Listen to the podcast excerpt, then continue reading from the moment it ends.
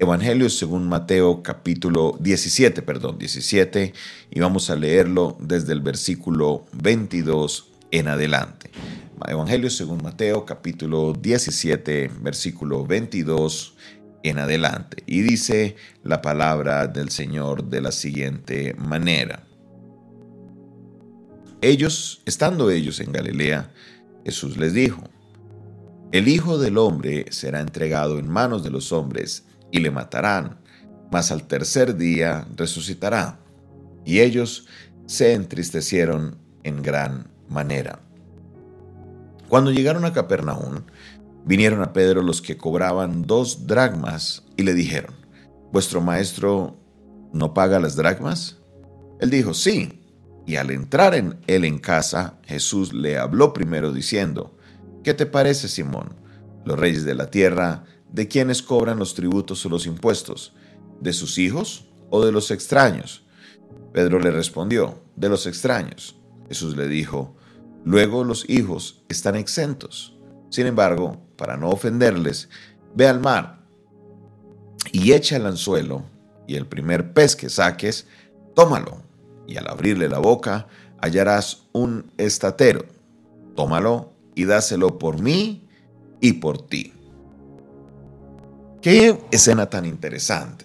Estas dos escenas vamos a estarlas revisando desde eh, el punto de vista bíblico. Es bien clave que lo observemos y lo leamos, porque por segunda vez, por segunda vez en según la narrativa de Mateo, vemos que Jesús le avisa a sus discípulos.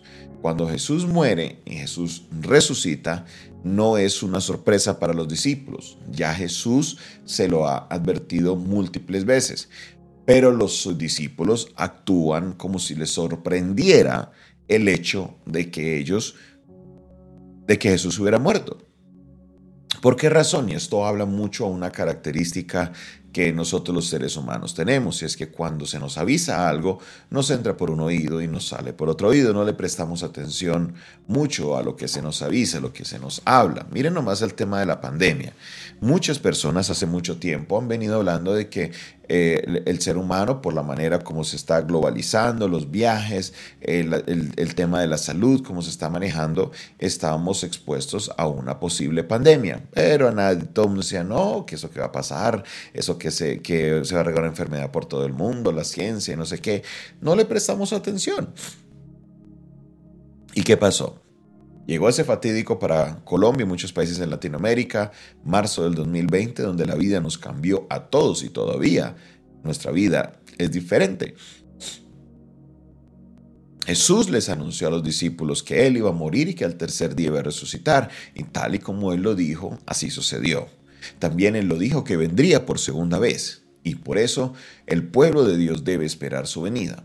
Muchos creyentes se han puesto muy fríos con este tema, han dejado a un lado el pensar que Jesús volverá por segunda vez y nos enfocamos en el día a día, nos enfocamos en la provisión de hoy, en lo que necesito para hoy, más no tenemos presente de que Jesús, todo lo que Él dijo que se iba a suceder, sucedió. Todo lo que Él prometió que iba a suceder, sucedió. Y si Él dijo que Él volverá por segunda vez, yo espero su venida. Gloria a Dios. En la segunda escena que estudiamos encontramos a Jesús con los discípulos y encontramos a Pedro, al cual se le acercan las personas de las cuales de ellos deben de pagar el impuesto que son dos dracmas. Este impuesto es un impuesto que estaba puesto por la ley, se cobraban dos dracmas de las personas que tuvieran 20 años para arriba. El texto no nos dice si Jesús estaba con todos sus discípulos en ese momento o no. Escuché la posición de una persona, de un teólogo, que explicaba que por posiblemente el único persona que tenía más de 20 años en este momento de la vida de Jesús era Pedro, porque el impuesto era puesto justamente para las personas que tuvieran 20 años o más. Ahora existe una posibilidad de que en esta escena los discípulos se hayan quedado en alguna parte y solamente se hayan acercado a Pedro y a Jesús quiénes eran los que estaban entrando en el templo. Son cosas curiosas que el texto nos puede revelar. Ahora, en el caso de Pedro, ni él ni Jesús tenían la provisión de lo que necesitaban para pagar el impuesto. Tenían que pagar dos dracmas. por cada uno, un total de cuatro dracmas. Entonces Pedro mira a su maestro Jesús, los fariseos se le acercan, o no, las personas hablaban, no, los fariseos, no, el que cobraba los impuestos, eh, le dice, bueno, ¿y tu maestro qué? ¿Él no va a pagar? ¿Y tu maestro qué? ¿Se va a hacer el loco? ¿No? ¿Quién se cree que no va a pagar? Jesús no se pone a discutir con nadie, solamente le dice a Pedro, a favor, ve y echas la red o echas un anzuelo al agua y en el anzuelo vas a pescar un pez y en ese pez vas a tener lo que en este texto se denomina un estatero.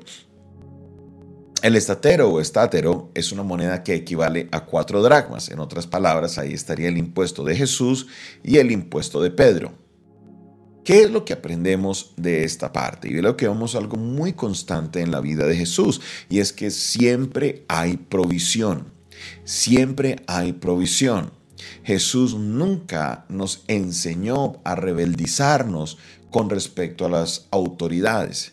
Él estaba sometido a las autoridades y si había que pagar el impuesto, había que pagarlo. Él fue y lo pagó. Y muchas personas no, es que no tengo el dinero, no tengo que hacerlo como, abajo con eso, yo obedezco a Dios y no a los hombres, y tergiversamos ciertas partes del texto a nuestra conveniencia. Jesús podría haberlo hecho en este momento y haber dicho, no, no, no, yo soy Jesús, yo soy el Hijo de Dios, venga, les hago un par de milagritos para que ustedes entiendan que yo soy, eh, el, yo soy Jesús, yo soy el Hijo de Dios y yo no pago ese impuesto. Pero no. Él fue el Hijo, ve, Pedro, y haz lo que tú sabes hacer. Es algo muy interesante esto porque Pedro era un pescador. Pedro, Jesús le dice a Pedro, ve y haz lo que tú sabes hacer. Y echa la red o echa el anzuelo, ve y pesca y en el pez va a venir la provisión.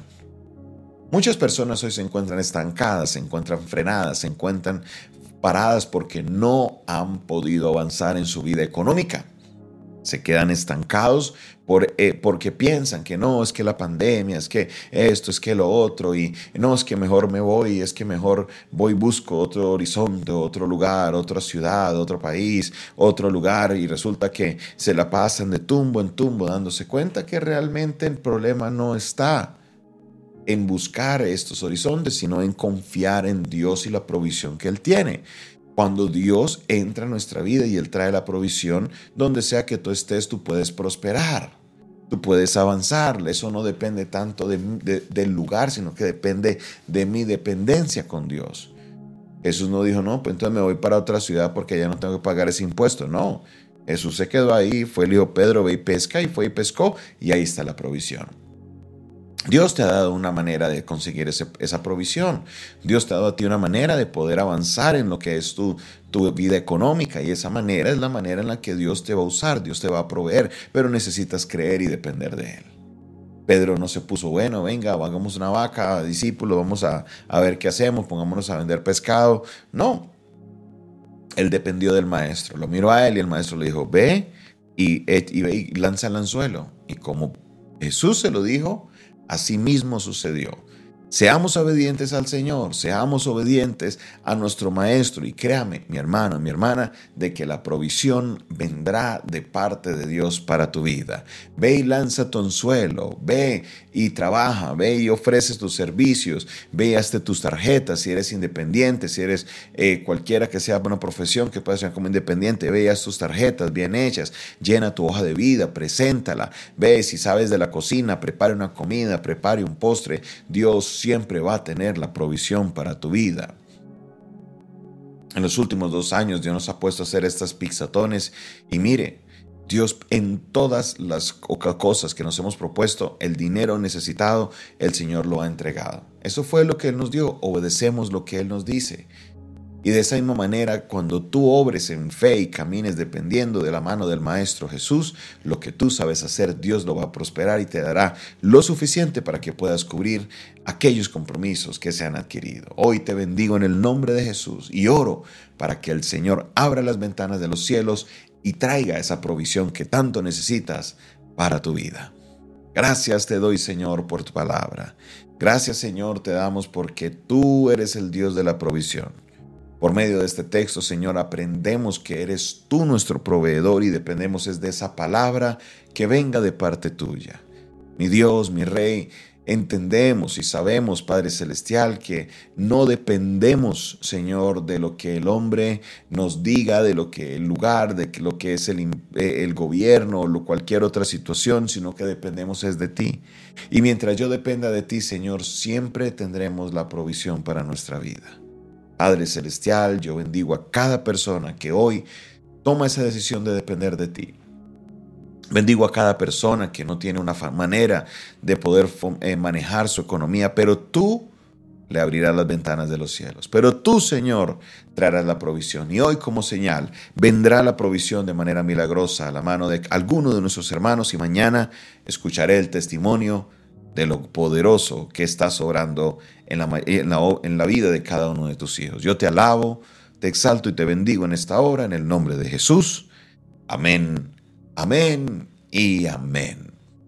Esta fue una producción del Departamento de Comunicaciones del Centro de Fe y Esperanza, la Iglesia de los Altares, un consejo oportuno en un momento de crisis. Se despide de ustedes su pastor y amigo Jonathan Castañeda, quien les bendice en este día. Recuerda, suscríbete a nuestro canal. Si estás viéndonos por YouTube, suscríbete, dale a ese botón de suscribirte para que puedas recibir más mensajes de bendición. No olvides compartir este video, compartir este audio que estamos enviándote en esta hora. Y si tú quieres contactarte con nosotros y aprender un poco más de nuestro ministerio, nuestro número es el 316-617-7888 o colocas el indicativo más 57 si nos estás escribiendo de fuera del país, más 57 316-617-7888.